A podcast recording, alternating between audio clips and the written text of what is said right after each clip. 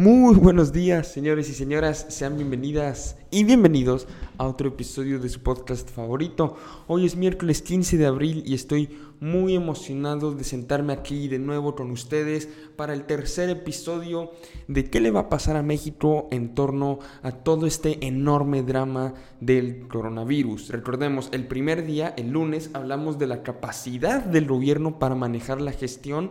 Ayer hablamos del impacto económico que iba a tener en el país y hoy vamos a hablar acerca de cómo se va a salir de la crisis económica del coronavirus. Este, recuerden que todos los episodios ya están siendo grabados, los pueden ver en mi canal Alex Latino en YouTube. Igualmente, si estás viendo el video pero prefieres nada más escucharme porque mi cara es muy fea, puedes meterte a Spotify, a Apple Podcast, a Google Podcast, a cualquier lugar donde escuches podcasts y buscar Alex Latino. Allá voy a estar, donde nada más escucharás mi dulce voz y no necesariamente me verás a mí. Este, eso es mejor si vas manejando. Recuerden, si van manejando, no vean YouTube, escuchen podcasts, no ver videos mientras van manejando. Parecería que no se tiene que decir esto, pero de verdad hay gente tan estúpida que hace eso. Pero bueno, yo aquí no estoy para hablar de eso, yo aquí estoy para hablar de México y de cómo se va a salir de esta crisis. Nada más hagamos un repasito pequeño de lo que ha hecho el gobierno hasta ahora. El gobierno ha dicho que apoyar a las empresas es apoyar a los ricos. Ayer estábamos hablando de que esto es una mentira porque el 80% del empleo formal en México pertenece a las micro, pequeñas y medianas empresas. O sea, que si estas empresas que viven de mes a mes, porque estas empresas no tienen dinero de sobra, quiebran, vamos a estar viendo al 80% de los trabajadores formales en el país sin trabajo. Y en un país donde ya, si no me equivoco, cerca del 54% del empleo es informal, más empleo informal que no paga impuestos, va a ser una catástrofe. ¿Por qué? Porque si no hay impuestos no hay dinero para el gobierno. Y esto sería muy irónico porque el gobierno no está queriendo apoyar a las MIPIMES, pero si estas desaparecen, el gobierno no va a tener dinero para su plan de la cuarta transformación. Entonces, como que yo a veces quiero pensar que Andrés Manuel es un genio perverso, pero a veces hace cosas que me hacen pensar que nada más es tonto y ya. Pero bueno, yo aquí no estoy para hablar de sus facultades mentales, vamos a hablar del otro que hizo y es que él ha dicho que no va a apoyar a los empresarios porque sería hacer otro Fobaproa, como aquel de 1995 en medio de la crisis que fue conocida como la crisis del tequila, porque se originó aquí en México. Este, ya expliqué por qué debe apoyarse a los empresarios. Y ojo, en un Fobaproa se apoyaba a los grandes empresarios. Eso sería el equivalente a hoy apoyar a Carlos Slim, por ejemplo. Pero eso no lo queremos ahorita. Nadie está diciendo que apoyen a Carlos Slim. Se está pidiendo una condonación de impuestos de los empresarios más pequeños, de aquellos que de verdad viven del día a día. Y es sumamente triste. Se pueden meter a mi perfil de Twitter, Aledomi, con dos Y donde compartí un video de un dueño de una pequeña empresa, de un restaurante, que está llorando mientras despide a sus empleados. Y es que esa es la situación que están enfrentando muchísimos empresarios en estos momentos, donde no les queda de otra más que despedir a gente si quieren mantenerse en pie. Y hay otras empresas que incluso ya están teniendo que quebrar y apenas llevamos dos semanas de cuarentena. Esto de verdad se, ponía, se podría poner bastante feo de hecho, hay un artículo que les voy a dejar en la descripción del video de YouTube del Financial Times donde ya auguran que México va a ser de los países que peor va a salir de esta crisis a menos que se tome un cambio drástico, un cambio radical por parte del gobierno y se comience a dar apoyo. Ya ayer también estábamos hablando de que México se ubica entre los peores países en darle apoyo a las, a las empresas.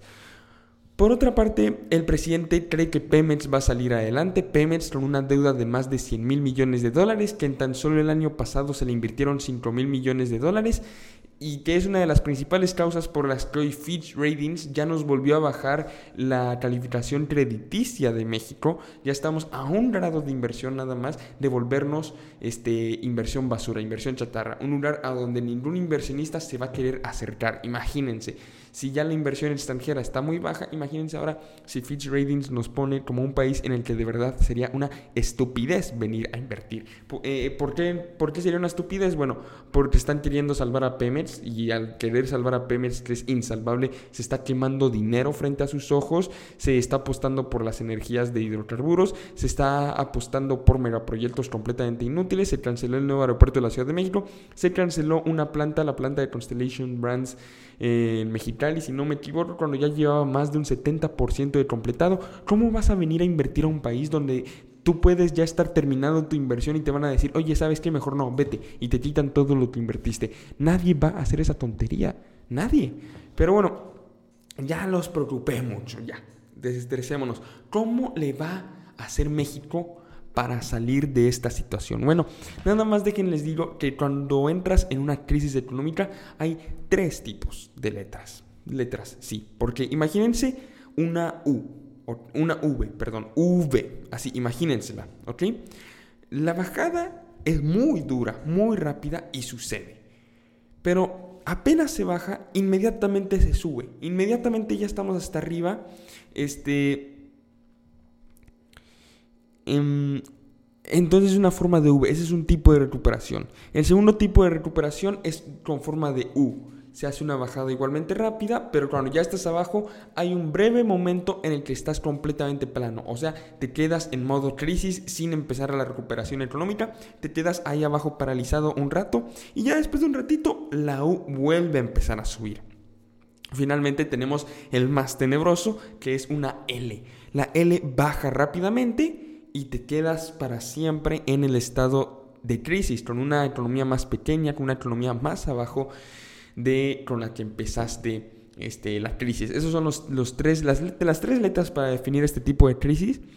Este, en el caso de México, por el momento, se espera que posiblemente sea breve, aunque esto está empeorando, este pronóstico está empeorando cada día y el pronóstico es que hasta un millón de empleos se podrían perder de forma permanente. Si no me creen, no se preocupen, ahí en el link de YouTube les voy a dejar el dato donde la consultora que consulté para hacer este, este video explica que sí se puede perder hasta un millón de empleos de forma permanente. Eso sería verdaderamente este, catastrófico para el país. Em, hay que ver también eh, temporalmente en qué negocios te conviene estar ahorita, porque se van a beneficiar por un momento los servicios privados de salud, se va a beneficiar el servicio de telecomunicaciones, por ejemplo aquí en la casa ya contratamos un mejor internet porque estamos todos trabajando desde aquí, se, va, se van a beneficiar tristemente los sectores que ganen en dólares porque de repente, ojo, digamos, yo tenía una, deuda con una persona y qué bueno que se la pagué cuando el dólar estaba a 19 pesos, porque ahora eso ya tiene un valor de un tercio menos. O sea, si se lo hubiera pagado hoy en día me hubiera costado un tercio más. Entonces la gente que está ganando dólares cada día ve cómo se va devaluando el peso y sigue y sigue generando más dinero sin tener que hacer nada. Este, los mayores riesgos por su parte los va a correr los sectores de construcción. Ya todas las obras están pues paralizadas, la gran mayoría de las obras. Este, también el sector de transporte, porque la gente ya no está transportándose tanto, ya no está volando, ya no está subiéndose al camión, ya no está subiéndose al tren, al metro, nada. La gente que puede quedarse en casa no está saliendo y por lo tanto se utiliza menos el transporte. Imagínense, y si no tenemos ganas de ir al trabajo, ¿cómo vamos a tener ganas de ir de turismo o al teatro? Por lo tanto, todo lo que tenga que ver con turismo y esparcimiento también están eh, paralizadas temporalmente. Este, de hecho, ya mencioné que Fitch ya le quitó el grado de inversión a, a, México. Bueno, le, bajó uno y está a punto de quitarle el grado de inversión.